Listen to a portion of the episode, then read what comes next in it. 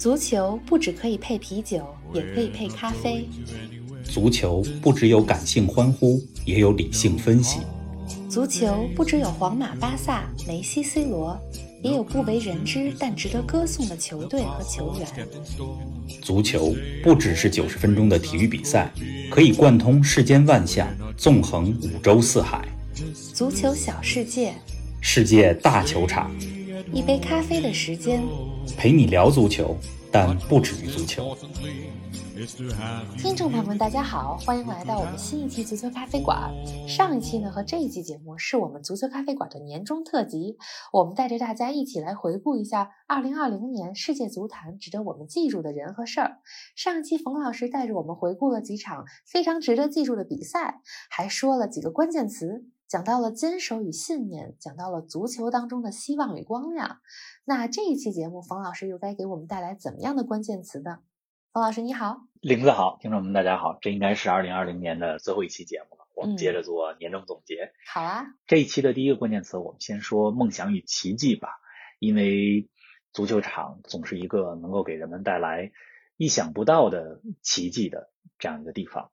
嗯，九十分钟的比赛里边，只要最后的哨声不吹响，什么事情都有可能发生。没错，而每一个球员和每一个球队，他们的背后也有很多追求梦想的故事。嗯，那这一年里边，要说到梦想，我们第一个想到的是阿方索·戴维斯，嗯，这个加拿大的零零后球员。我们有一期节目专门讲到了戴维斯，他今年也跟随拜仁获得了三冠王。是的，戴维斯呢是小时候成长在加纳的难民营里，实际上他的父母都是西非国家利比里亚的难民，嗯，后来全家移民到了加拿大。是足球让他融入到了一个新的社区，一个新的国家，包容了他。呃，之后呢，他对加拿大这个国家也有很多的认同感，所以也特别期待自己成名以后，能够在二零二六年家门口举办的世界杯上代表加拿大出场。阿方索·戴维斯的故事之所以励志呢，是因为啊，我觉得从难民营到足球最高的殿堂——欧冠决赛，这个反差真的是。太大太大了，确实是天上地下呀！而且他又是一个非常有特点、非常勤奋的零零后球员。阿方索·戴维斯最近好像受伤了，所以在二零二零年的下半年，我们没有看到太多他出场的机会。但是光是上半年，以火箭般的速度成为了拜仁的主力，又跟随拜仁获得了三冠王。同时在欧冠的赛场上，我们看到他一个人怎么样过掉巴萨的整个右边路。那样的场面真的太神奇了。对呀，可能没有办法想到，就是这样一个年轻的队员，二十年之前他还在非洲最贫困的难民营里，嗯，也是个奇迹。另外这一年里边，我们也看到了一些至少让我自己觉得非常感动的、嗯，记住的球队吧。因为足球我们出现的高频词永远是皇马、巴萨、拜仁这些豪门、利物浦，嗯，这些豪门球队，一些非豪门的球队。他们无论是从财力上、球员的能力上、关注度上，都没有办法和这些豪门来掰手腕。但是在二零二零年，我看到了一些和豪门掰手腕的球队，尤其是在五大联赛当中，比如说意大利的亚特兰大和萨索洛这两支球队，比如说英超的南安普顿。在咱们上一期节目里面也讲到了零比九之后怎么样反弹，人家现在是英超的前四。是啊，另外在德国啊，也有一支球队，呃，它其实是柏林城的一支球队，但是这支球队，嗯，实际上它一直在柏林的另外一支球队柏林赫塔的光环之下生存。这支球队叫做柏林联合队，嗯，它应该说是德甲十八支球队里边财力包括球员的受到的关注度实力比较弱的一支球队。嗯，但是在这一年里面，他给我们带来了非常多这个奇迹吧。他也能够和德甲的一些强队掰手腕，比如说战平了拜仁，啊，战胜了多特蒙德，嗯，很厉害了。所以我是一个非常喜欢足球场上逆袭故事的人，啊，我觉得出其不意才有意思。如果你有钱，打造了自己的帝国，对吧？成为了豪门，嗯，这一切都会成为一个非常顺利的正向的循环，嗯。但是如果你是一个 underdog，你是一个黑马，你是一个本来就不被别人寄予夺冠希望或者。认为有特别好成绩的一支球队，嗯，能闯出来，能够和强队掰手腕，我觉得这样的故事才值得歌颂。是的，同样在这一年里边，实际上我们也看到了一些球队的蜕变，也看到了一些逆转。比如说，像上赛季的欧冠当中，大巴黎二比一逆转了亚特兰大，嗯啊，两个进球都是九十分钟以后打进。是啊，我觉得这个改变了我对大巴黎这支球队的印象。之前总觉得他有钱、有人、有各种各样的资源，嗯啊，踢顺了可以。谁都战胜，但是在面对一些球队，当他自己处于逆境的时候，这支球队的啊精神力量和内涵是不行的。但是这个赛季好像就脱胎换骨了一样。内马尔前几期咱们也说到了，二零二零对他来讲是一个进化之年。他带着大巴黎零比一落后，往年的大巴黎不会逆转的，往年他都是被逆转就泄气了，这个背景 泄气儿了。结果今年。欧冠当中上演了逆转的神奇啊，战胜了亚特兰大，最后也闯进了欧冠的决赛。是啊，虽然决赛当中输给了拜仁慕尼黑，但我不觉得他们在决赛当中比拜仁踢得更差，对吧？只是没有抓住关键的机会。对他们自己来说已经是进步了。所以逆转有大巴黎的逆转，包括前一天应该是一两个月之前，我看英超托特纳姆热刺对西汉姆联，热刺作为豪门了，现在也是新晋豪门，三比零领先。嗯。大家都觉得这个比赛结束了，但是西汉姆联最后的比赛十几二十分钟时间里连进三球，嗯，荡气回肠的扳平了整个的比分，嗯，零比三扳到三比三，这是今年少见的一个逆转或者说绝平吧。我觉得我特别喜欢这样的故事，听出来了。另外，在这一年里边，嗯，马其顿之前节目里边也讲到，它是一个巴尔干半岛，嗯，非常小的一个国家，人口只有二百万左右。嗯，呃，这个国家也有史以来第一次打进了欧洲杯的决赛圈，哎，太不容易了。明年欧洲杯二十四支球队之一，而且带领这支球队打进决赛圈的是三十七岁的老将格兰潘德夫啊。我觉得这样的故事让我们觉得，哎呀，不论是阿方索戴维斯，还是小国马其顿，还是一些小的球会，在二零二零年大家都很困难的时候，他们让我们知道说，只要你有梦想，对吧？只要你坚信能够。实现一些东西，实际上足球是一个能让奇迹发生的啊载体。对呀，小国也可以参加大比赛，小球会也可以和豪门掰手腕。我觉得刚才你讲的这几个故事也挺有代表性的。除了梦想和奇迹之外，你再给我们说说，在足球界里有什么温暖和感动呢？接下来我们要进入的这个主题词就是温暖与感动了。嗯，实际上在节目开始的时候，你也给我们说了一个画面嘛。门兴格拉德巴赫的球员，他们面对着看台上的纸板人，对呀，来谢场。嗯，看了以后，光是那张照片，你不用看那个录像，光你看那张照片，你就会觉得特别的感人。没错。所以，二零二零年，我觉得最感人的一个事儿是，反而是空场比赛，反而是球迷不能入场，让我们更加觉得球迷是足球场上不可或缺的一部分。因为当球迷不在的时候，你会发现足球比赛已经不是。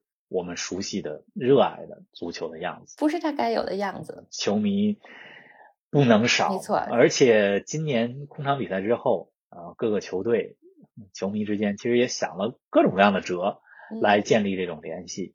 嗯，门兴是把球迷的画像做成的纸板人，嗯，放在了球迷座椅上。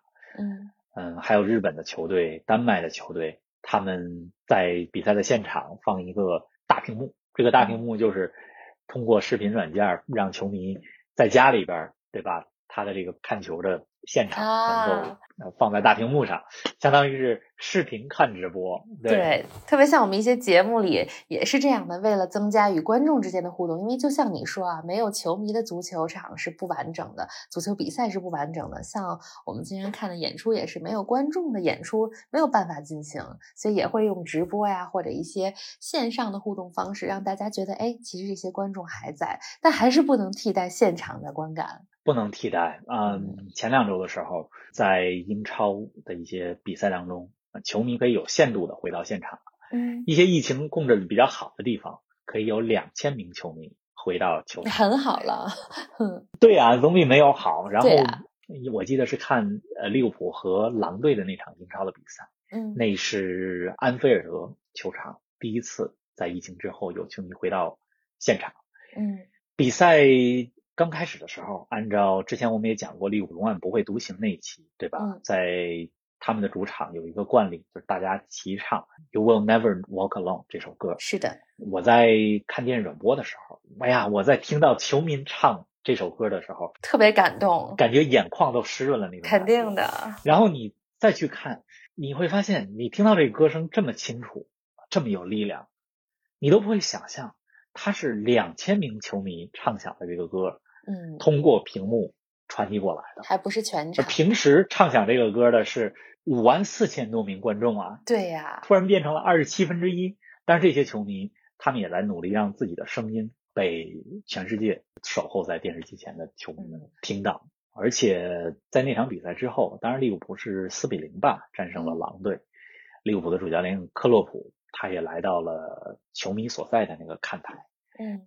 标志性的挥拳，和 球迷们一块庆祝胜利，庆祝太高兴了。看到那样一个互动，我真的感觉到太感人了，真的太感人了。就是足球不能没有球迷，特别能体会那种感觉。嗯，是。前几周我看球的时候，还有一个特别感动的画面，刚才也跟大家说到了，德甲有一个小球会叫柏林联合，是的，他们应该是上个赛季吧，才刚刚升上了德甲。嗯，他们的主场也非常的老旧。嗯，一半是坐席，一半是站席啊。这个站席是，你说五六十年代的那个时候的球场，站席非常多啊。嗯，啊，二十世纪一九五几年、六几年的时候，他这个呢，一边改成了坐席，另外一边还是站着的那个扶着的栏杆啊。然后当他们的球队一比零领先的时候，嗯，大部分的赛场现在都是电子积分牌，对，他们还保留了一个传统，一个工作人员有一个大的板。把那个一插到了比分的那个积分板上啊，那个画面我觉得看了以后也挺感人的，就是太有年代感了。对，二十一世纪是一个全球化的时代。嗯，最开始的时候我们说到了，是不是变成了数码足球，对吧？嗯，全球化也意味着很多的方式趋同化。那么还能够看到柏林联合的主场保留着这样的传统，哎呀，我觉得那一个时刻。太温暖人心了，非常有年代感，原始与复古带给人们的这种回忆感和这种怀念的感觉。是，哎，说的非常有意思啊，嗯，哎，冯老师插一句，那现在能在球场上看球的球迷比例能达到多少了呢？好像呃也是需要根据各地疫情的情况来看，我知道日本好像让进的球迷比较多，当然日本这个相比于西方的一些国家哈，嗯。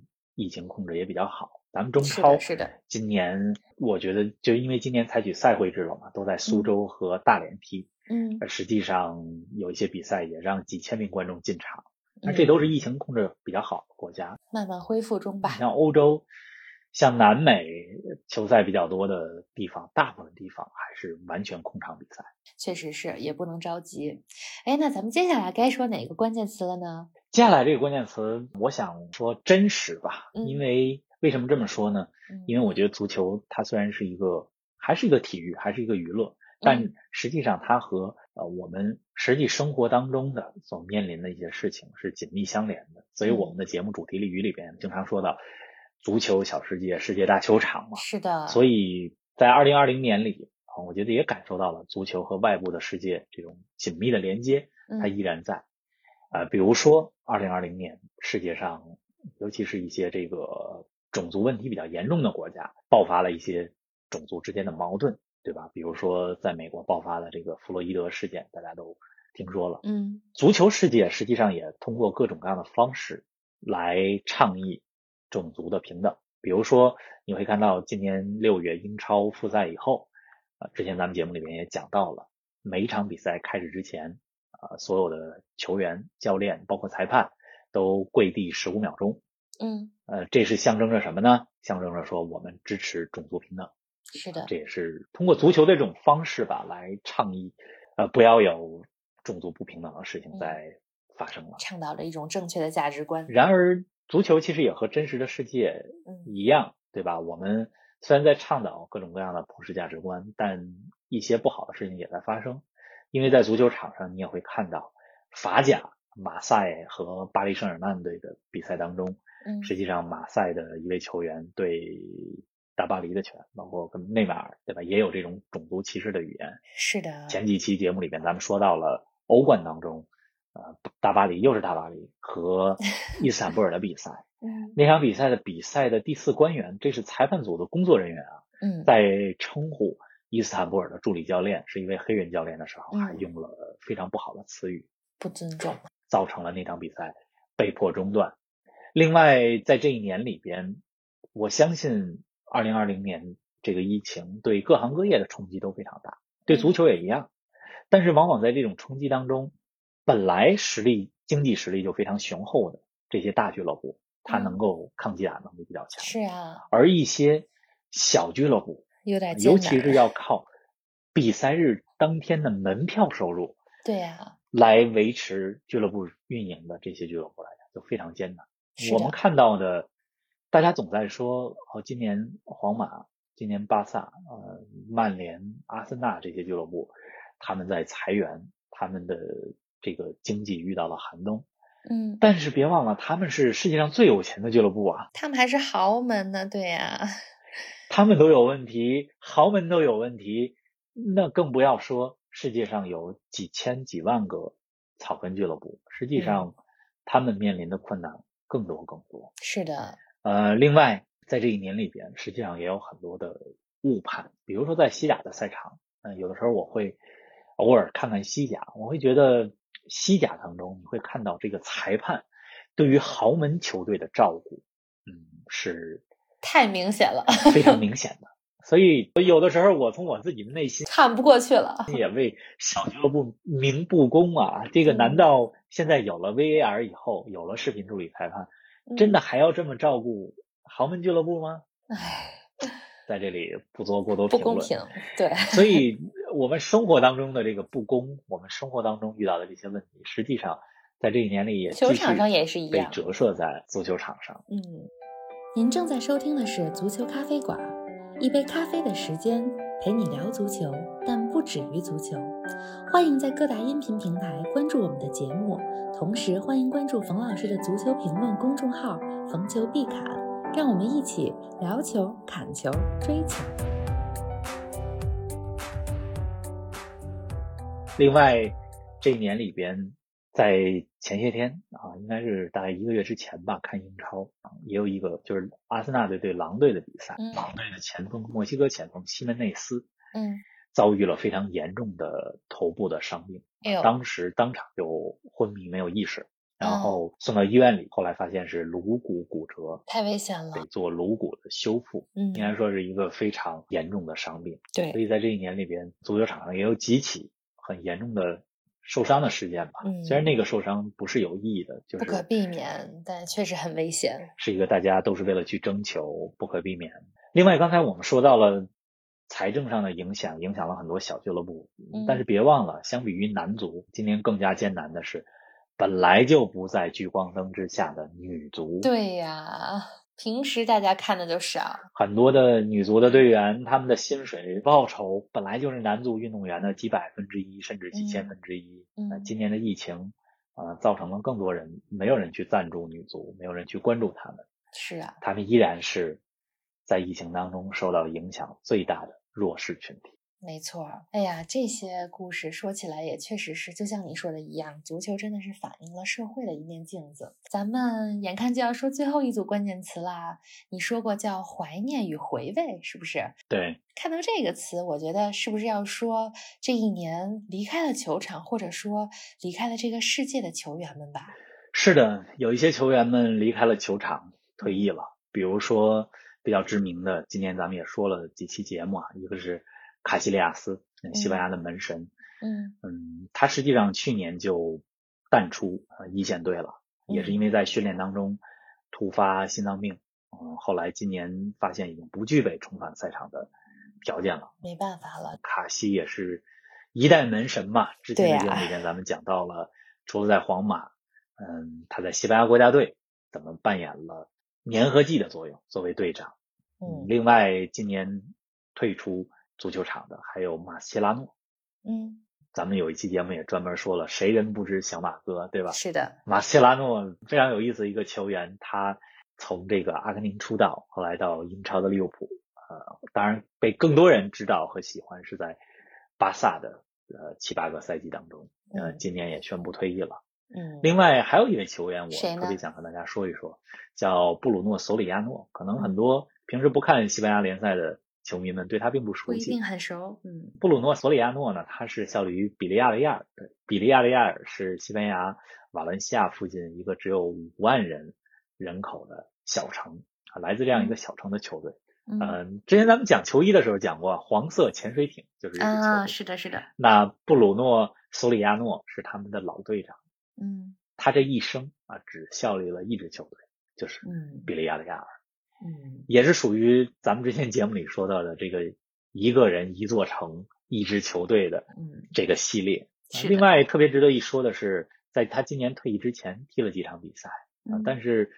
在他踢这几场比赛之前，他经历了一个长达将近三年的伤病恢复期啊，也就是说，他这三年伤病期间，他没有退役，还渴望着重回赛场。今年很艰难的回来了，西甲复赛之后，他又回到了赛场，嗯，踢了几场比赛，嗯，最后也是很遗憾，没有办法在球迷在场的时候欢送他退役。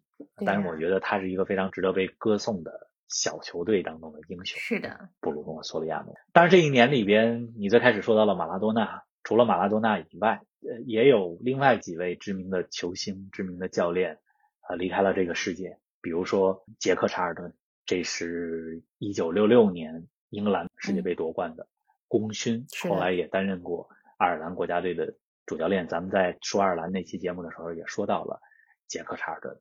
比如说罗西。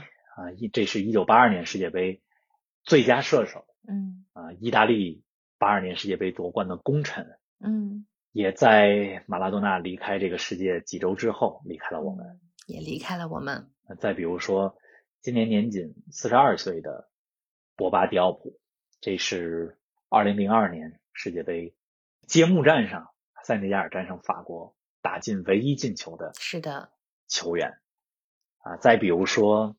阿根廷的教练塞维利亚，他带领阿根廷队获得了二零一四年世界杯的亚军，是当时亚军队的主教练。那据说塞维利亚，呃，也有人说他是本来就有病，马拉多纳去世以后又过度的悲伤，嗯，所以造成了病情的恶化。对呀，情绪其实是会影响病情的。是。所以你看，刚刚说到的这几位离开我们的球员和教练，其实他们都我觉得代表了一届世界杯赛。比如说杰克查尔顿，唤起了我们对一九六六年世界杯的记忆；罗西，意大利的金童，这是一九八二年世界杯；马拉多纳，一九八六年，这是属于他的世界杯。是的。迪奥普，二零零二年的塞内加尔；阿根廷的教练塞维利亚，这是二零一四年。